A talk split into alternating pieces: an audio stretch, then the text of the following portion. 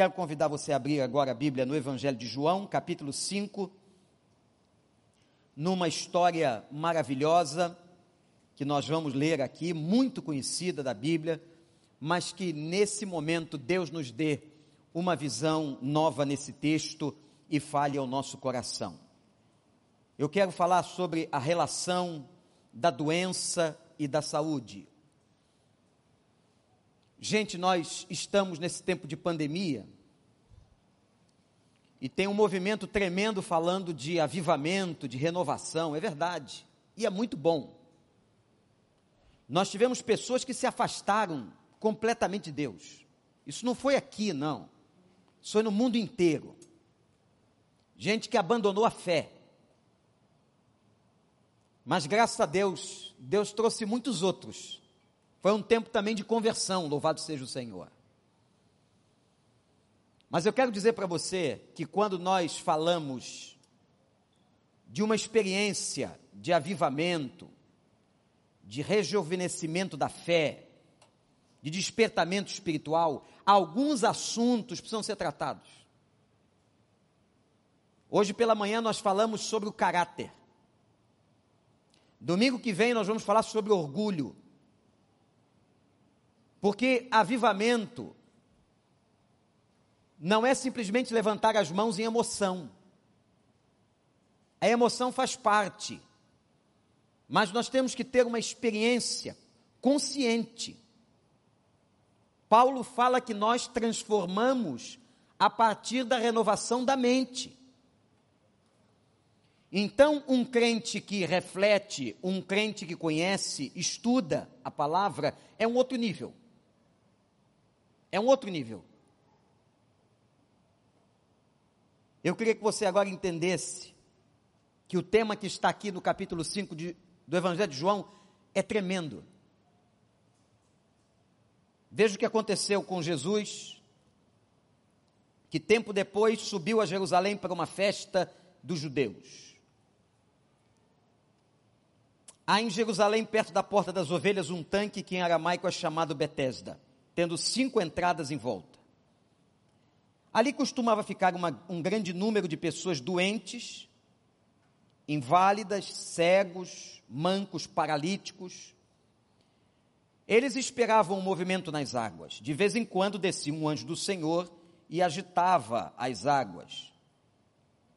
O primeiro que entrasse no tanque, depois de agitada as águas, era curado de qualquer olha isso, de qualquer doença que tivesse.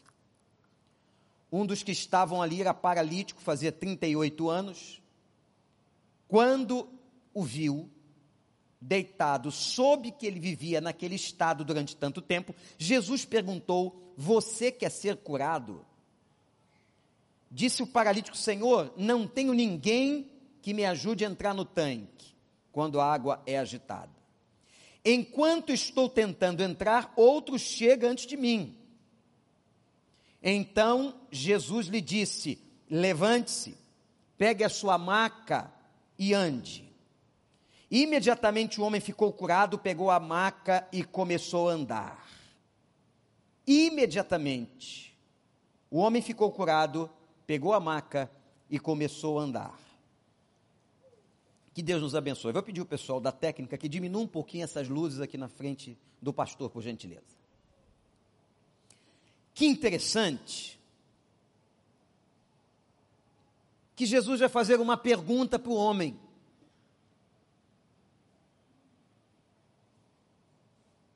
Deus, às vezes, ele fala com a gente nos perguntando alguma coisa.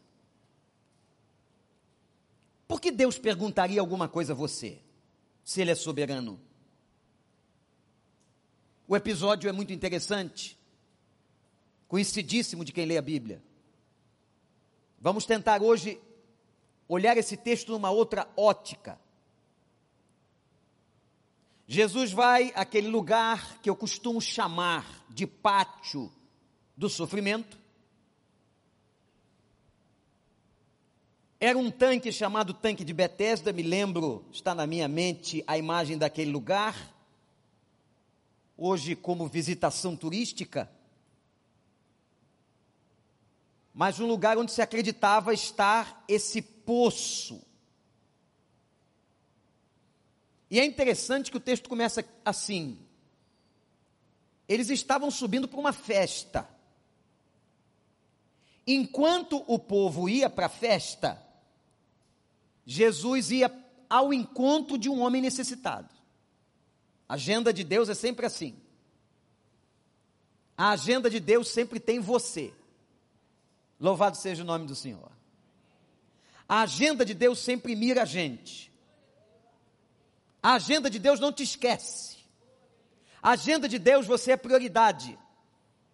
A agenda de Deus hoje, teu nome está lá. Louvado seja o nome do Senhor.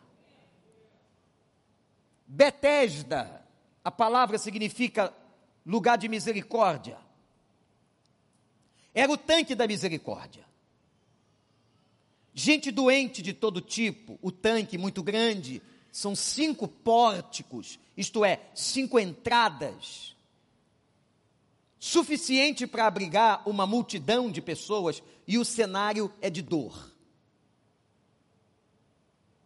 Você olhar para aquele lugar, você ia ver o que está descrito aqui: mancos, aleijados, cegos, as pessoas sofridas estavam ali. Mas tem um detalhe aqui, gente: esse lugar também era um lugar de esperança, sim ou não?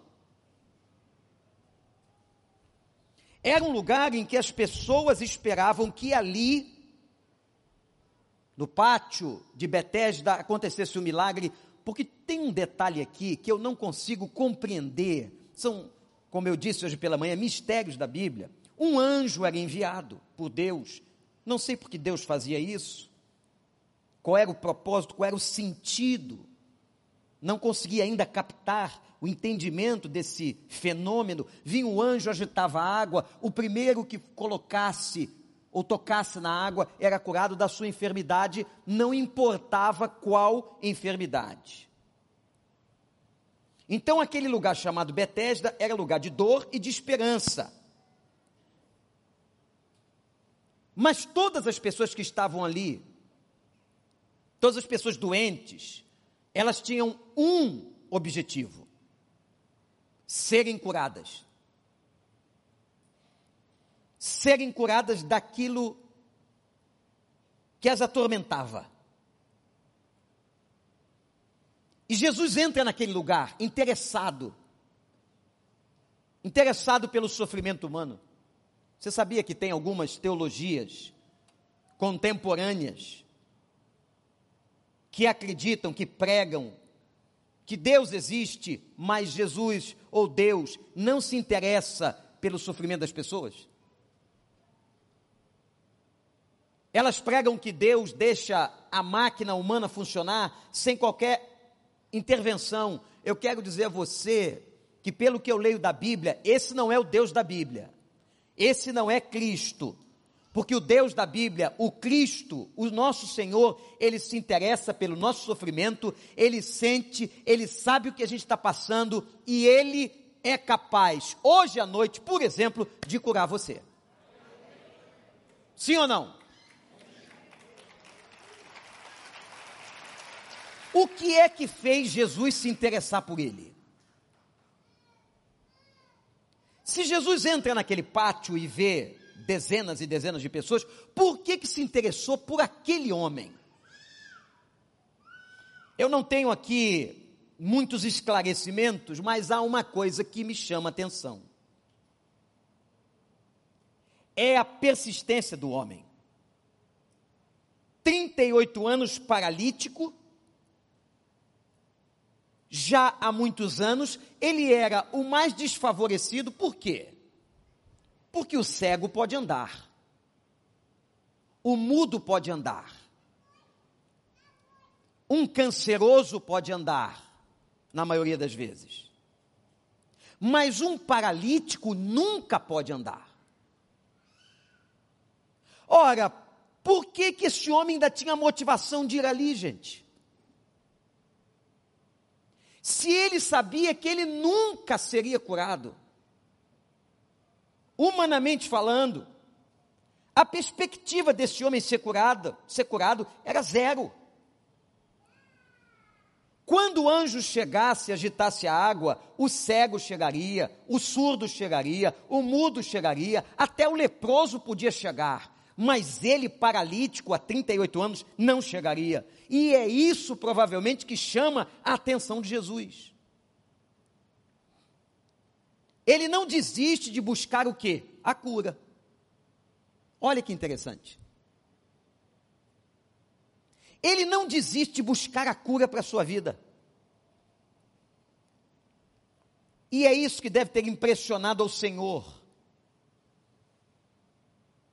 Quando você chega num culto desse, o pastor começa a falar de cura ou de doença, doença ou cura, você talvez diga assim: Mas, pastor, eu não tenho doença, não tenho nada, eu estou bem de saúde. Será? Porque quando a gente está falando de doença, a gente não está falando só dos aleijões visíveis. Eu não estou falando aqui só de uma pessoa que manca, que é cega, que é paralítica, cancerosa. Não.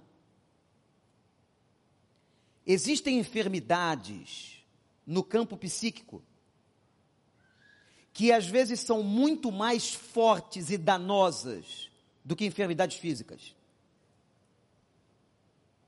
Aliás, segundo a ciência da psicossomática, a palavra psicossomática ou psicossoma são duas palavras gregas que se juntam numa só. Psico vem de psique, alma, soma vem de corpo. Doença psicossomática é doença gerada na mente que interage no corpo. Doença psicossomática é provocada na mente, alimentada na mente e afeta o corpo. Eu conheci alguns pacientes psicossomáticos em que os seus problemas psicológicos eram tão vastos, complexos, que eles adoeciam fisicamente. E como nós somos um ser inteiro, nós somos corpo e alma e espírito, nós somos unos, nós somos integrados. Quando uma área da sua vida está afetada, as outras áreas são prejudicadas. Como é que uma pessoa doente em cima da cama pode exercer com plenitude o melhor do seu psiquismo? Como é que uma pessoa doente em cima da cama pode chegar para adorar com toda a plenitude de adoração. Ela tem muitas debilidades e limitações. Ela não está com as suas faculdades totalmente livres. Então, quando nós estamos falando de doença ou de enfermidade e cura, eu não estou falando apenas dessas doenças que você pode estar imaginando no campo físico.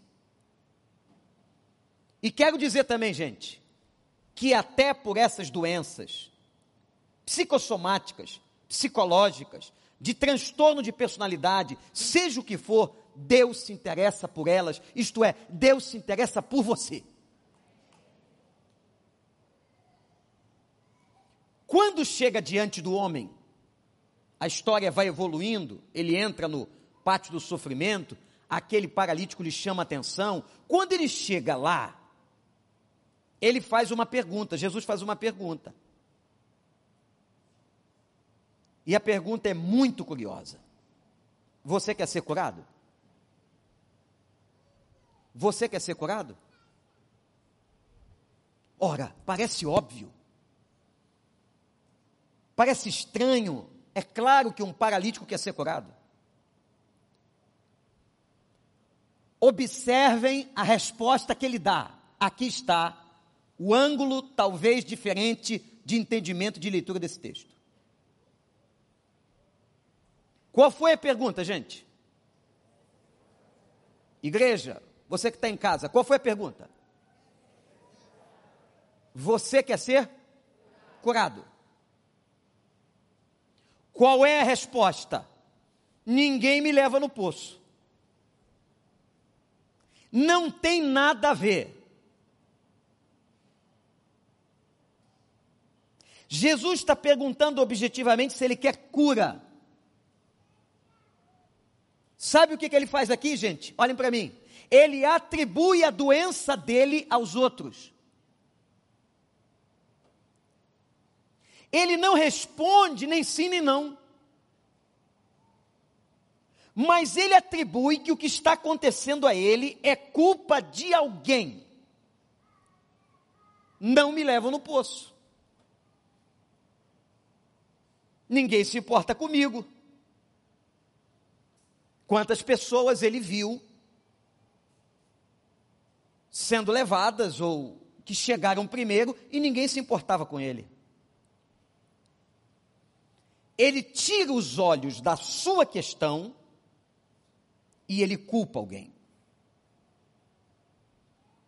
Irmãos, invariavelmente, invariavelmente, doenças físicas ou psicológicas nós fazemos o mesmo movimento.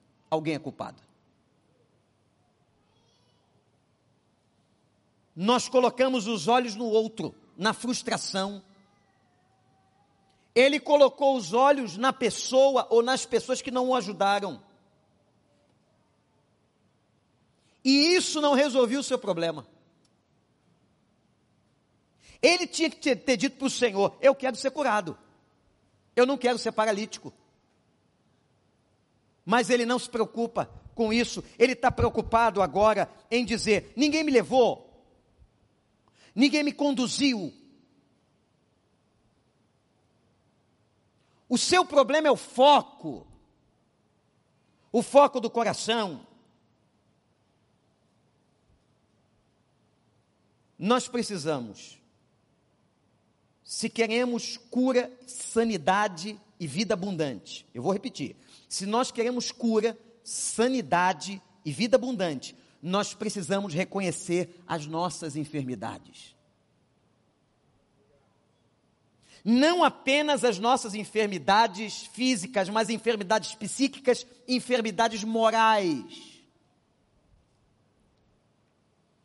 Porque todos nós que estamos aqui, em algum nível, de alguma forma, somos pessoas feridas. Todos nós que estamos aqui. Ou fomos feridos na infância, feridos pelos nossos pais, feridos no relacionamento com o irmão, sofrendo situações abusivas, feridos no casamento, feridos no trabalho, feridos por amigos, por pessoas que investimos. Aliás, aliás, guarde uma coisa. Os nossos maiores ressentimentos são com aquelas pessoas que nós investimos muito. Se uma pessoa te decepciona e você, na sua vida, não investiu tanto nesse relacionamento com ela, isso não te dói tanto. Por que dói muito? Dói muito quando você investiu muito. Por isso que as nossas maiores dores, os nossos maiores ferimentos na vida são dentro de casa. Os nossos maiores ferimentos não são no ambiente de trabalho, não são na igreja. Os nossos maiores ferimentos de alma aconteceram em casa.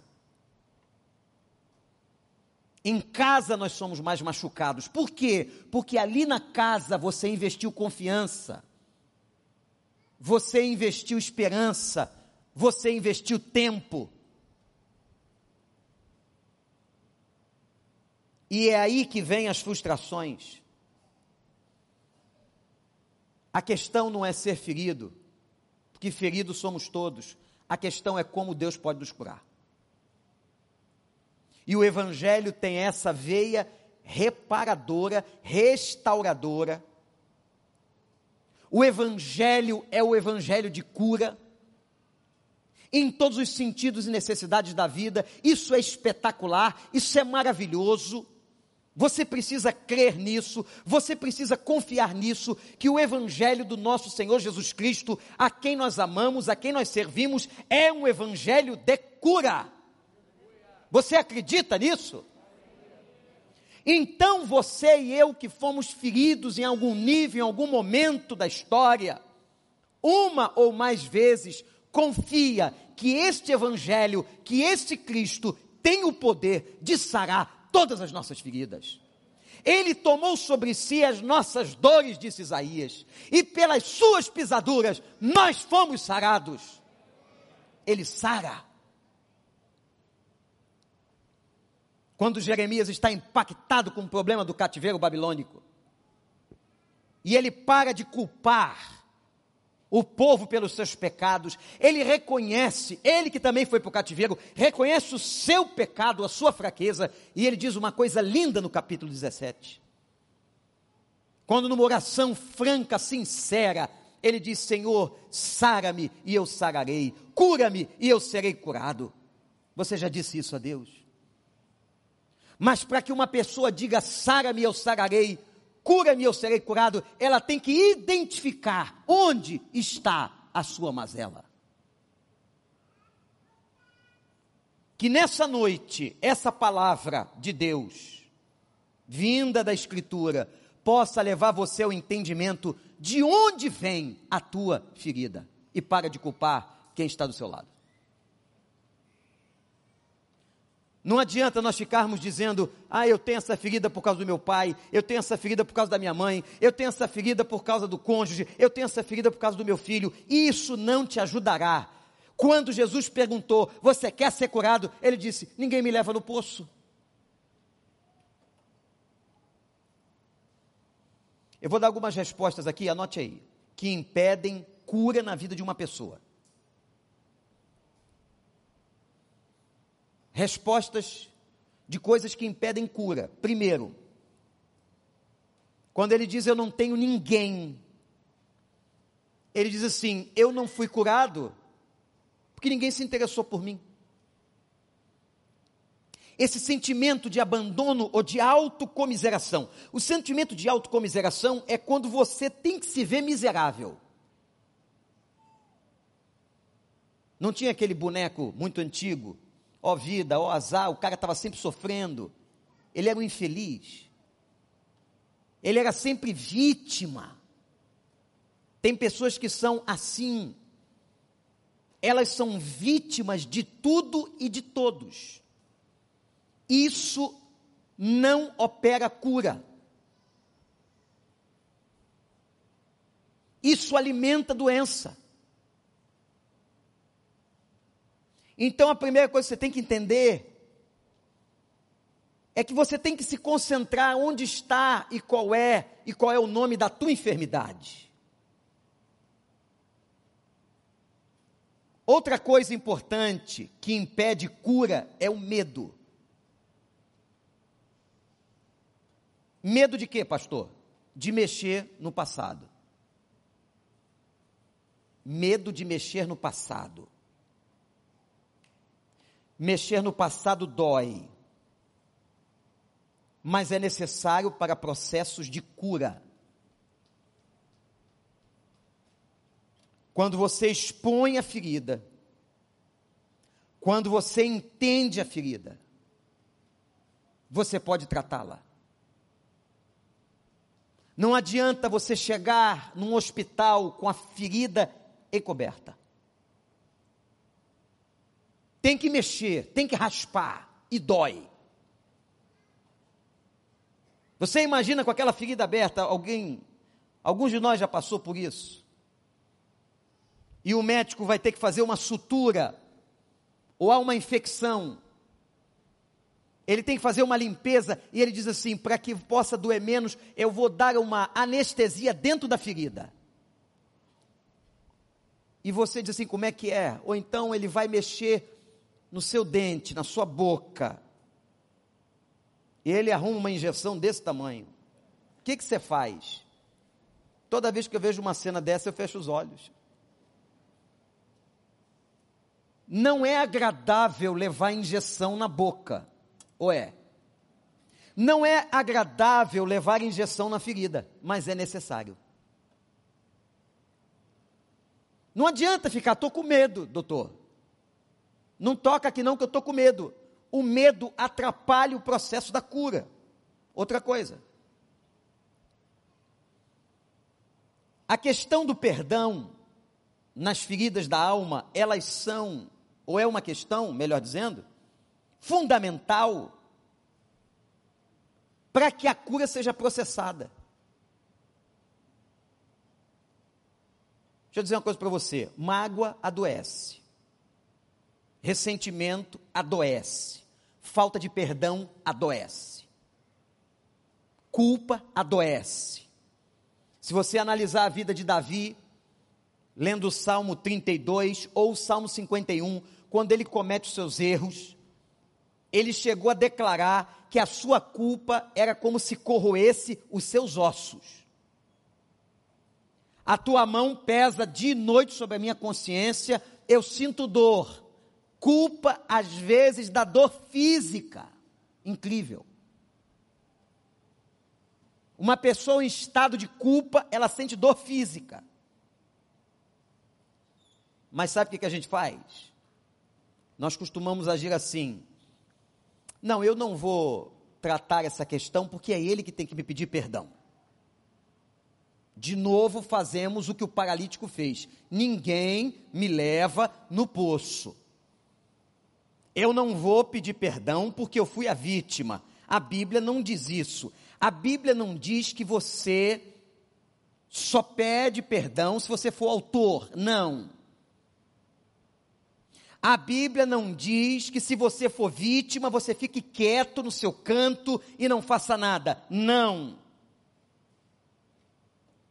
A Bíblia fala de um encontro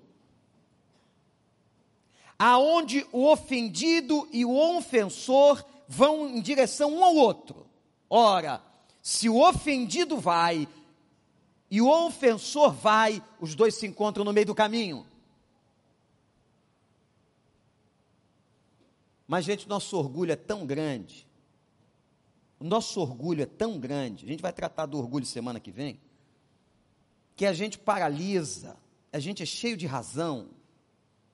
Você é a melhor pessoa do mundo. O outro é um crápula, pecador. É interessante quando os outros cometem pecados, esses pecados são enormes, mas quando você comete o mesmo pecado, você sabe exatamente justificar por que, que você fez aquilo. Nós somos assim. Então não importa se você foi o autor ou a vítima, perdoe, libere. Amém, irmãos? Se você quer ser uma pessoa sã, coração curado, não faça como esse paralítico. Ninguém me leva lá no poço. Ninguém se interessa por mim. A culpa de eu estar assim não é minha, mas é de alguém que não se importa comigo. Outra resposta que não ajuda o processo de cura é não consigo esquecer. Mas é óbvio que você não vai esquecer, se você não tem amnésia, você não vai esquecer. Mas o livro do profeta Miqueias, no capítulo 7, verso 19, diz que o nosso Deus nos ensina o que fazer. Quando ele perdoa pecados, ele joga no fundo do mar. O fundo do mar, no contexto profético, era lugar de esquecimento. Sabe o que a Bíblia está dizendo? Quando Deus perdoa os seus pecados, ele joga no fundo do mar. Ele não se importa. Ele não joga mais no seu rosto. É isso que nós temos que fazer. Mas por que nós não fazemos isso? Nós alimentamos as nossas enfermidades. Nós alimentamos as nossas crises, as nossas dores, as nossas doenças. Eu vou te lembrar um texto que a Bíblia fala com clareza. Traga à sua memória o que te dá esperança. Amém, igreja do Senhor? Você que está em casa, traga à sua memória o que te dá esperança. Não adianta ficar remoendo o erro, o problema, a crise. Temos que pedir a Deus o seguinte: que a ferida se cicatrize, porque ferida cicatrizada não dói. A marca cicatrizada do corpo não dói. Então, o problema central da questão deste homem é que este homem, ao invés de responder imediatamente, eu quero ser curado, ele primeiro se preocupa com as pessoas que não ajudaram. Se liberte disso. Deixa Deus tratar seu coração, deixa Deus tratar você, deixa Deus curar você, deixa Deus resgatar você, deixa Deus botar um guento na tua ferida, deixa Deus fechar esse buraco, deixa Deus agir.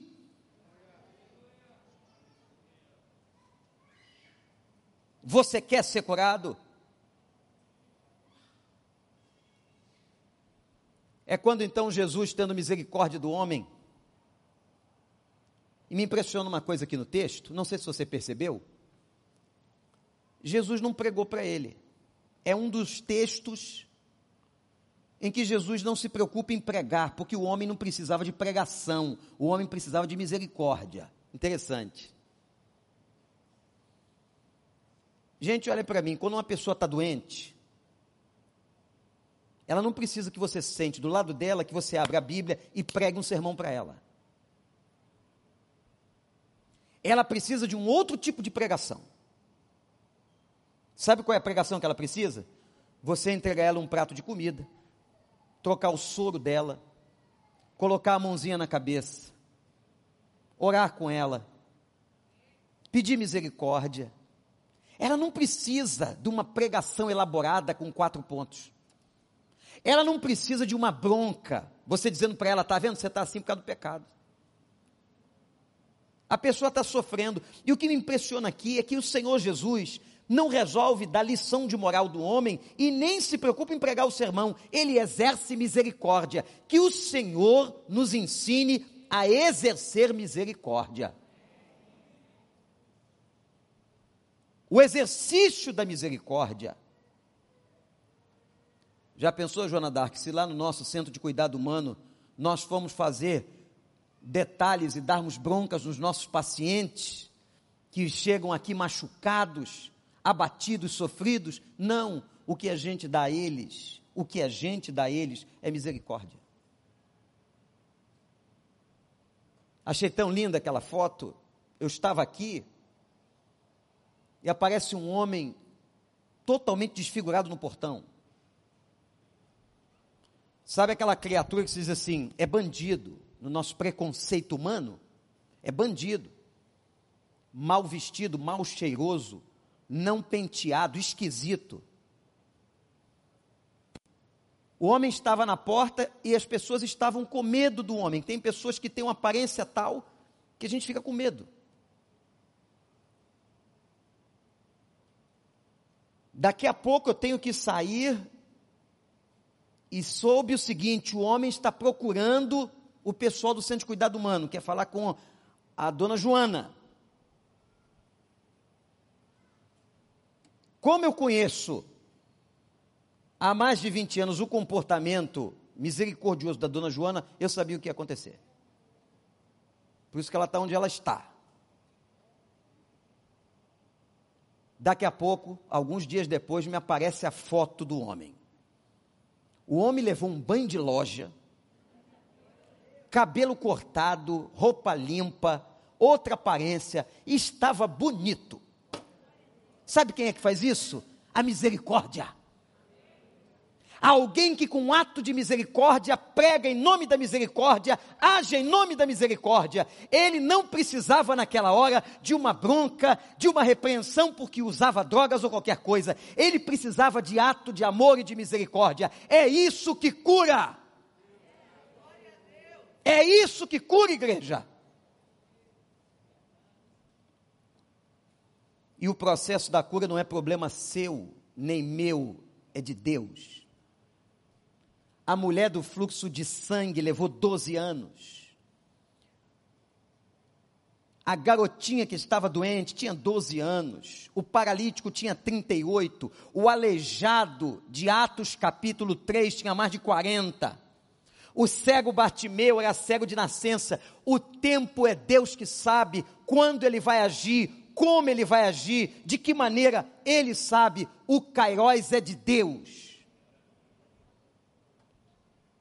E quando o Senhor Jesus agiu nele, agiu nas três dimensões. Que quando Deus faz a obra, faz completa, sim ou não, gente? Ele não faz nada pela metade, ele quando faz, faz direito. Aquele homem era doente só fisicamente? Olha para o texto. Claro que não. Claro que não. Então eu vou identificar para você aqui as doenças diferentes deste homem nos campos da sua vida. Ele era doente fisicamente, porque ele era um aleijado, não se locomovia, não tinha trabalho, se tornara um mendigo mas ele também era um doente psicológico. Porque a afirmação que ele faz, a mágoa que ele trazia, porque ninguém o levava ao poço, a solidão com que ele vivia, o problema de autoestima é claro. Ele diz assim: sempre alguém chega na minha frente. Já ouviu isso alguma vez? Sempre alguém passa na prova e eu não passo.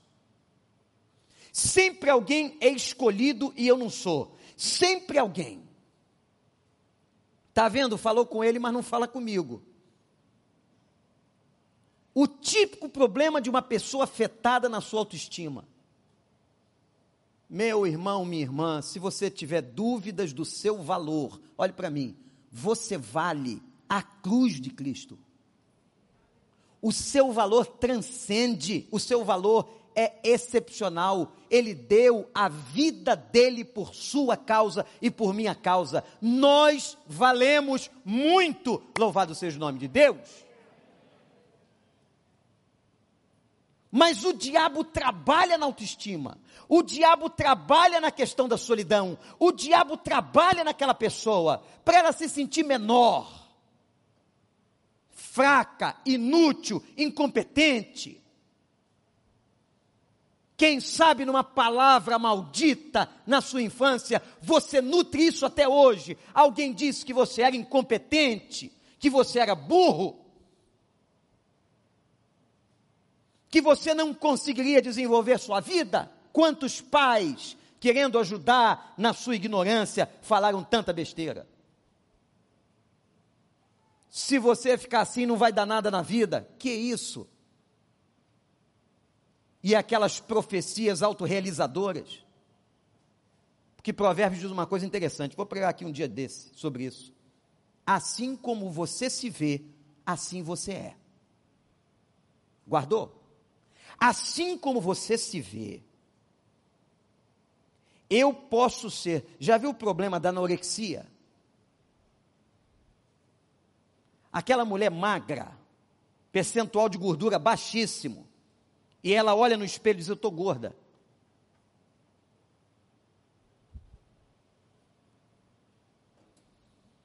E ela coloca, por bulimia, outras coisas, tudo que come para fora.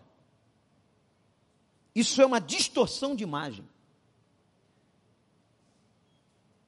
Gente, há tantas questões. O Brasil esse ano passa de 11 mil suicídios. Problemas de suicídio que começam com depressão, que começam com baixa autoestima. Nós estamos numa série, quinta-feira, venha, porque tem sido maravilhoso, discutindo a questão da vida, falando da vida, porque a vida é o contraponto da morte, e Jesus disse: Eu vim para que vocês tenham vida e tenham vida com abundância. A ideia de suicídio não é de Deus, não vem de Deus. Você que está em casa ou aqui, Deus não quer a sua morte. Quem vai determinar os seus dias não é você, mas é o Senhor. Deus quer para você vida. Afaste-se de você qualquer pensamento ou ideação suicida em nome de Jesus. O homem tinha problema físico, o homem tinha problema psíquico, o homem tinha problema espiritual. Quem disse isso? Jesus. Quando terminou de curá-lo, disse: Não peque mais tinha alguma coisa na história, e aqui tem um outro mistério que tem gente que não respeita, porque acha que está debaixo da graça, mas, meus irmãos, pecado adoece.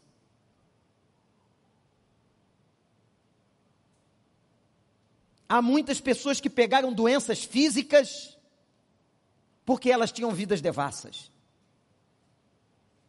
O pecado adoece. Ora, Jesus não quer só curar a paralisia, ele não quer só curar as questões emocionais, ele quer mudar a história da pessoa como um todo. O interesse de Deus em você é total, ele quer mudar você completamente. E por compaixão, e ele agora vai dizer as palavras mais importantes que aquele aleijado precisava ouvir. Aquele aleijado, aquele homem que culpava os outros pela sua doença, aquele homem que tinha pecado segundo Jesus. Jesus vai lhe fazer uma proposta ou vai lhe dar uma ordem de mudança. Presta atenção. Porque todo o processo de cura, olhe para mim, todo o processo de cura depende também do enfermo, da pessoa doente. Se o médico vai ao seu leito de enfermidade e diz assim: você precisa tomar essa medicação, e você não toma, você não faz a sua parte no processo da cura, você morre. A ideia do paciente é muito interessante. O paciente, a palavra paciente, é aquele que está entregue, completamente passivo à ação do outro. Se você não se torna paciente, como é que alguém cuida de você? Se você se rebela, se você foge, se você corre. Então agora chegou a hora da operação de Jesus nesse homem. Ele diz assim: levanta. Primeira coisa. A ideia de levantar, o verbo aqui traduzido para o português, é a ideia de uma resolução. Haja. Haja. Qual é o poder ou nível que você pode agir?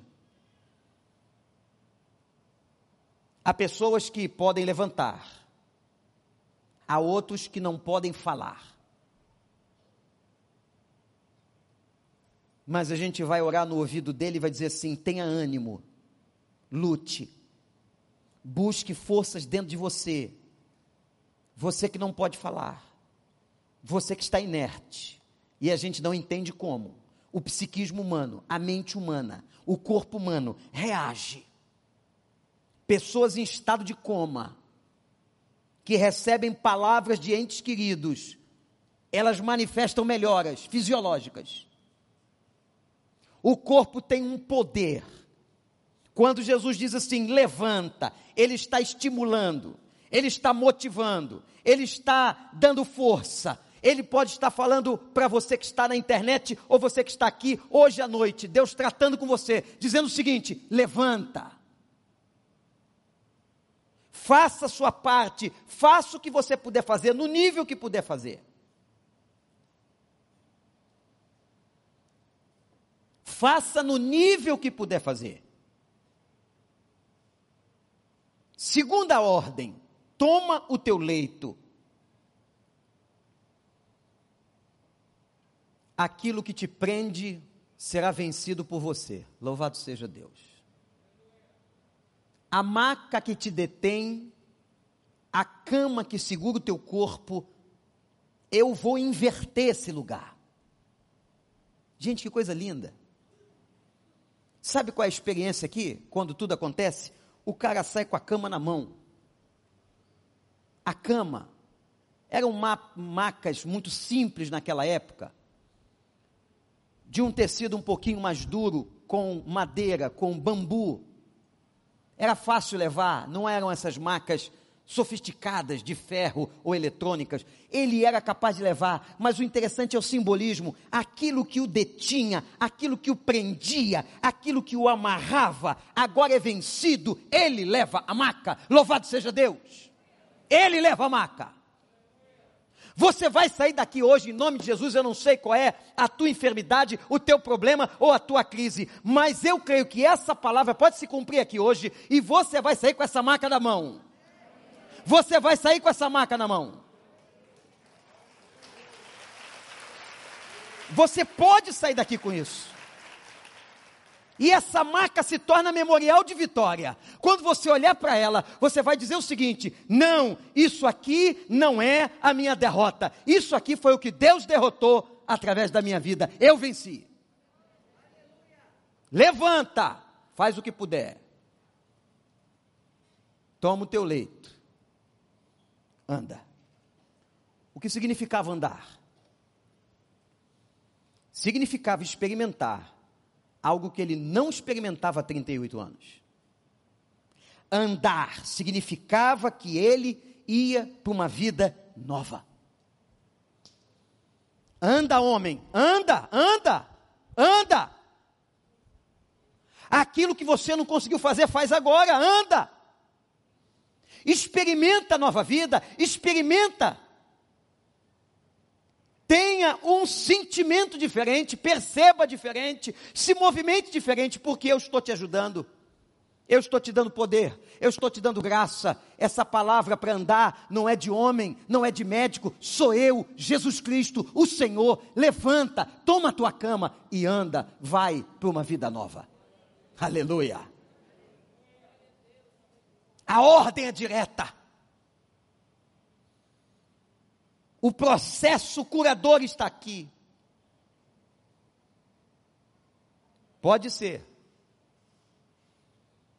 que esse mesmo processo se dê e que Deus vai te tratando no caminho. Nem toda doença Deus cura instantaneamente.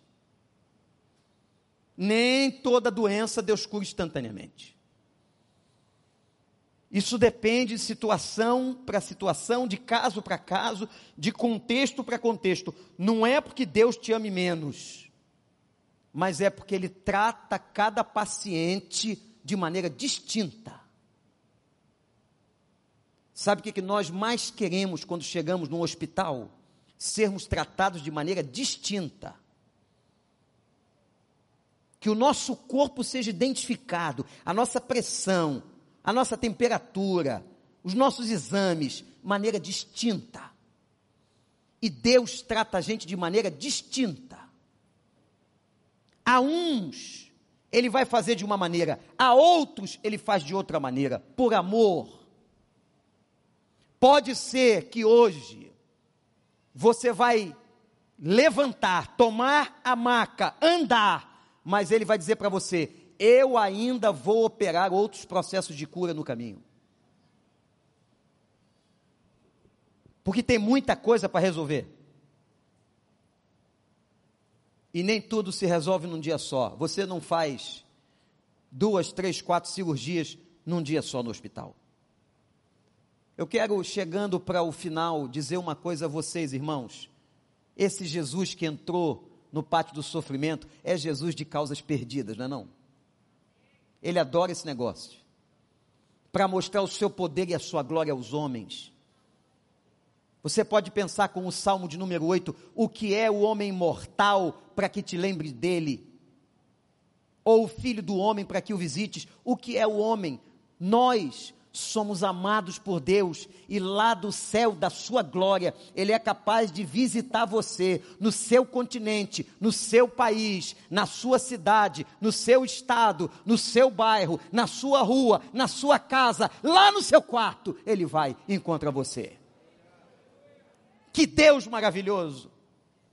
Não importa o tempo do sofrimento, não importa o tipo de enfermidade, Ele levanta você. Se você quer ter uma vida vivificada, avivada, consagrada, nós temos que tratar muitas áreas, irmãos. Como eu disse hoje pela manhã e tipifiquei, avivamento não é só levantar a mão para cima, chorar e cantar música bonita e emocionante, não. Nós temos que fazer o que trabalhamos hoje de manhã, trabalhar o nosso caráter, deixar Deus trabalhar como trabalhou na vida de Jacó Deixa Deus, como estamos pregando agora, curar feridas. Usar essa palavra poderosa. Aliás, olha que coisa interessante. A palavra de Deus é o que? É arma. É a única arma que atira em alguém e faz viver. A única arma que atira em alguém e faz viver é essa aqui. É a palavra do Senhor. Aleluia! Aleluia! Aleluia! Porque hoje à noite, hoje à noite, essa palavra está fazendo viver, essa palavra está produzindo vida. Tem gente em casa, você em casa, na internet, qualquer lugar que você estiver, Deus está aí com você e pelo poder da palavra, você pode ser curado. Quer ser curado? Mas se você ficar, ah, porque ninguém me leva ali, ah, eu sou um pobre coitado, ah, não tenho jeito, meu problema é muito grande, ah, eu fui abusado, sai disso aí, sai disso, larga isso para trás. A Bíblia diz assim: aquele que está em Cristo, nova criatura é, as coisas velhas já passaram e tudo se faz novo. Eu sou aquele que faço novas todas as coisas. Eu gosto desse evangelho. Sabe como é que é o nome do Evangelho? Sabe o que significa Evangelho? Boas notícias. Ô oh, igreja de Deus, entenda que nessa pandemia o que mais o mundo precisa é da igreja pregando boas notícias.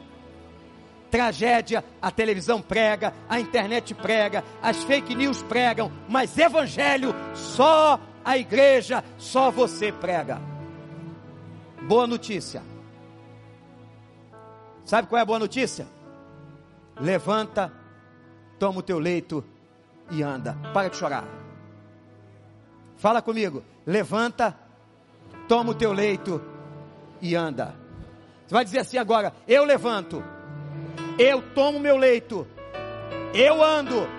De novo, eu levanto, eu tomo meu leito, eu ando.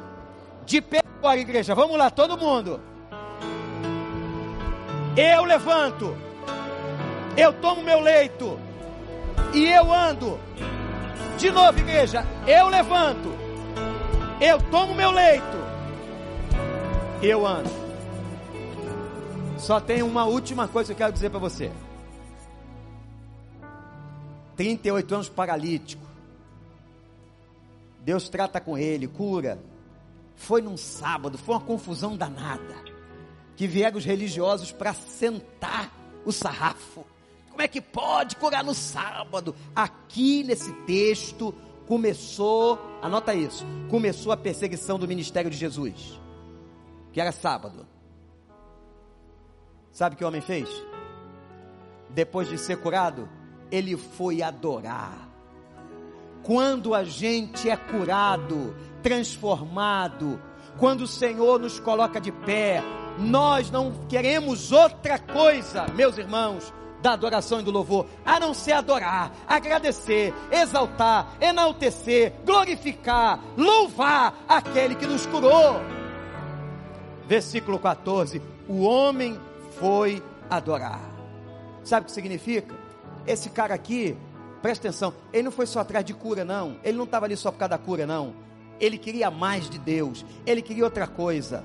Ele queria outra coisa. Porque se ele quisesse só a cura, quando acabou o processo, ele ia para casa, ele ia sair pela rua. Não, quando acabou o processo, ele foi adorar. O Evangelho faz isso. Qual é a palavra de ordem que nós vamos sair daqui hoje do Evangelho do Senhor? Levanta, toma o teu leito e anda. Aí você vai colocar na primeira pessoa: Eu levanto. Eu tomo meu leito. Eu ando. Nós vamos agora nesse momento de adoração. Ô gente, não sei se você quer nesse negócio de oração. Alguém crê em oração aqui?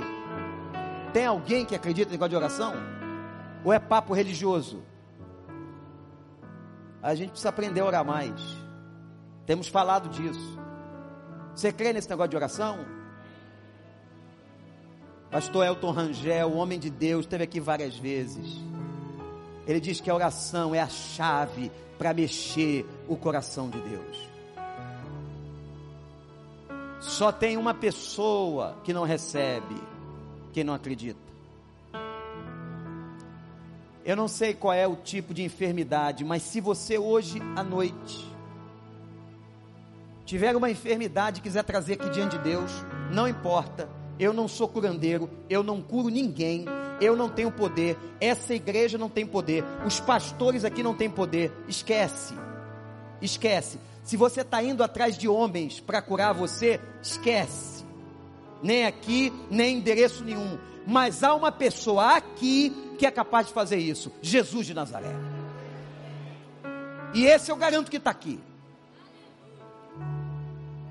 E depende de você e ele.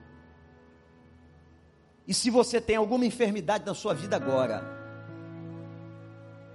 eu não preciso saber nem o seu vizinho alguns domingos atrás, quando terminamos um culto aqui da igreja, irmãos, tem milhares de pessoas assistindo esse culto, mas eu recebi uma informação, só aquela informação, eu me debrucei diante de Deus e agradeci. A pessoa dizia: Pastor, pastor, naquele culto eu fui curada.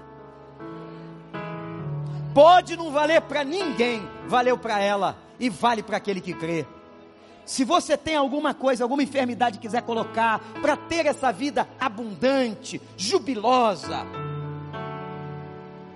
você vem aqui enquanto a gente estiver cantando, que depois nós vamos levantar um clamor. E olha, o que Deus vai fazer não é problema meu.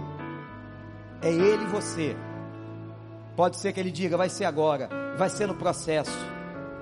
Você está querendo a cura de uma coisa, eu vou curar outra. Que ainda é mais importante.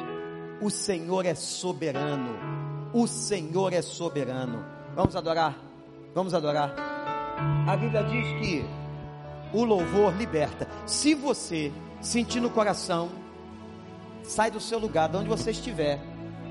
Você que está em casa, se coloque diante da sua tela de joelhos. Nós vamos levantar um clamor daqui a pouco. Pode sair, pode vir. É você e Deus.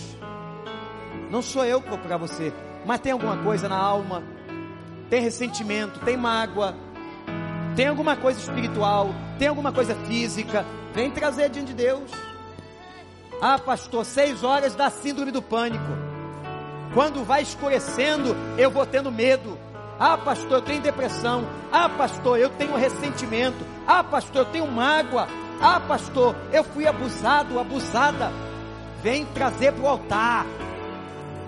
Vem trazer na presença do Senhor.